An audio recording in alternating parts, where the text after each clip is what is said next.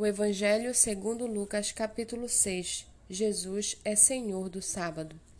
Aconteceu que no sábado Jesus passava pelas searas e os seus discípulos colhiam e comiam espigas, debulhando-as com as mãos.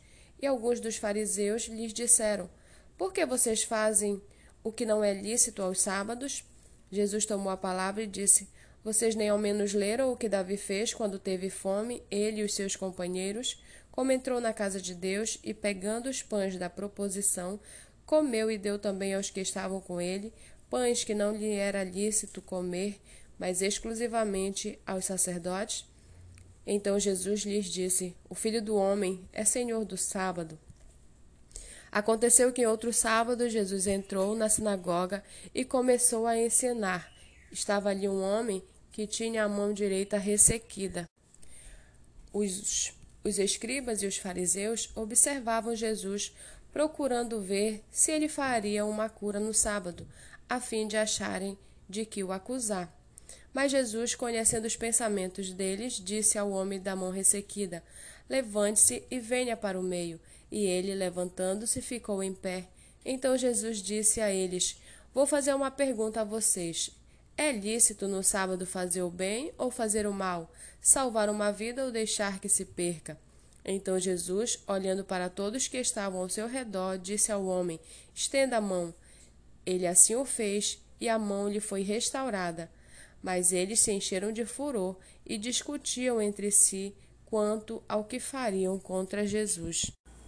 Naqueles dias, Jesus se retirou para o monte a fim de orar e passou a noite orando a Deus. E quando amanheceu, chamou a si os seus discípulos e escolheu doze dentre eles, aos quais deu também o nome de apóstolos: Simão, a quem acrescentou o nome de Pedro, e André, seu irmão, Tiago e João, Felipe e Bartolomeu, Mateus e Tomé, Tiago, filho de Alfeu, e Simão, chamado Zelote, Judas, filho de Tiago, e Judas Iscariote, que se tornou traidor. E descendo com eles do monte, Jesus parou no lugar plano, onde se encontravam muitos discípulos seus e grande multidão do povo de toda a Judéia, de Jerusalém e do litoral de Tiro e de Sidom, que vieram para o ouvir e para ser curados de doenças. Também os atormentados por espíritos imundos eram curados, e todos da multidão procuravam tocar em Jesus, porque dele saía poder, e curava todos. Então, olhando para os seus discípulos, Jesus disse: Bem-aventurados são vocês, os pobres, porque o reino de Deus é de vocês. Bem-aventurados são vocês que agora têm fome, porque serão saciados. Bem-aventurados são vocês que agora choram, porque vocês hão de ir rir. Bem-aventurados são vocês quando as pessoas os odiarem, expulsarem da sua companhia, insultarem e rejeitarem o nome de vocês como indigno por causa do Filho do Homem, alegrem-se naquele dia e exultem, porque grande é a recompensa de vocês no céu. Porque os pais dessas pessoas fizeram o mesmo com os profetas. Mas ai de vocês, os ricos, porque vocês já receberam a consolação. Ai de vocês que agora estão fartos, porque vocês vão passar fome. Ai de vocês que agora estão rindo, porque vocês vão lamentar e chorar. Ai de vocês quando todos os elogiarem, porque os pais dessas pessoas fizeram o mesmo com os falsos profetas. Digo, porém, a vocês que me ouvem: amem os seus inimigos, façam bem aos que vos odeiam. Abençoem aqueles que os amaldiçoam, orem pelos que maltratam vocês. Ao que lhe bate numa face, ofereça também a outra, e ao que lhe tirar a capa, deixe que leve também a túnica.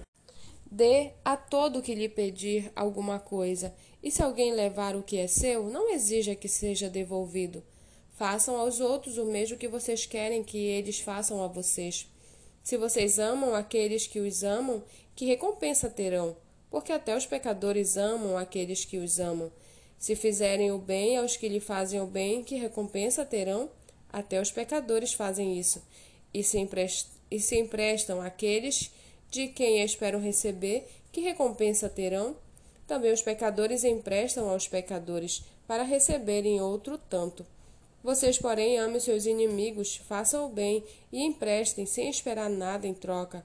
Vocês terão uma grande recompensa e serão filhos do Altíssimo, pois ele é bondoso até para os ingratos e maus. Sejam misericordiosos, como também é misericordioso o Pai de vocês. Não julguem, e vocês não serão julgados. Não condenem, e vocês não serão condenados. Perdoem, e serão perdoados. Deem, e lhes será dado. Boa medida, prensada, sacudida e transbordante será dada a vocês, porque com a medida com que tiverem medido, vocês serão medidos também. Jesus lhes contou também uma parábola. Será que um cego pode guiar outro cego? Não é fato que ambos cairão no buraco? O discípulo não está acima do seu mestre, todo aquele, porém, que for bem instruído, será como o seu mestre. Por que você vê o cisco no olho do seu irmão, mas não repara na trave que está no seu próprio olho? Como você poderá dizer ao seu irmão: Deixe, irmão, que eu tire o cisco que está no seu olho, se você não repara na trave que está no seu próprio olho? Hipócrita, tire primeiro a trave do seu olho, e então você verá claramente para tirar o cisco que está no olho do seu irmão.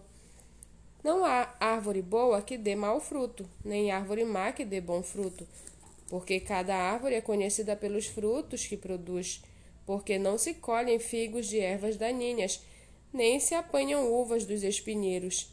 A pessoa boa tira o bem, tira o bem do bom tesouro do coração, e a pessoa má tira o mal do mau tesouro, porque a boca fala do que está cheio o coração. Por que vocês me chamam Senhor, Senhor, e não fazem o que eu mando? Eu vou mostrar a vocês a quem é semelhante todo aquele que vem a mim, ouve minhas palavras e as pratica. Esse é semelhante a um homem que, ao construir uma casa, cavou, abriu profunda vala e lançou os alicerces sobre a rocha. Quando veio a enchente, as águas bateram contra aquela casa e não a puderam abalar, por ter sido bem construída. Mas o que ouve e não pratica é semelhante a um homem que construiu uma casa sobre a terra sem alicerces, e quando as águas bateram contra ela, logo desabou. E aconteceu que foi grande a ruína daquela casa.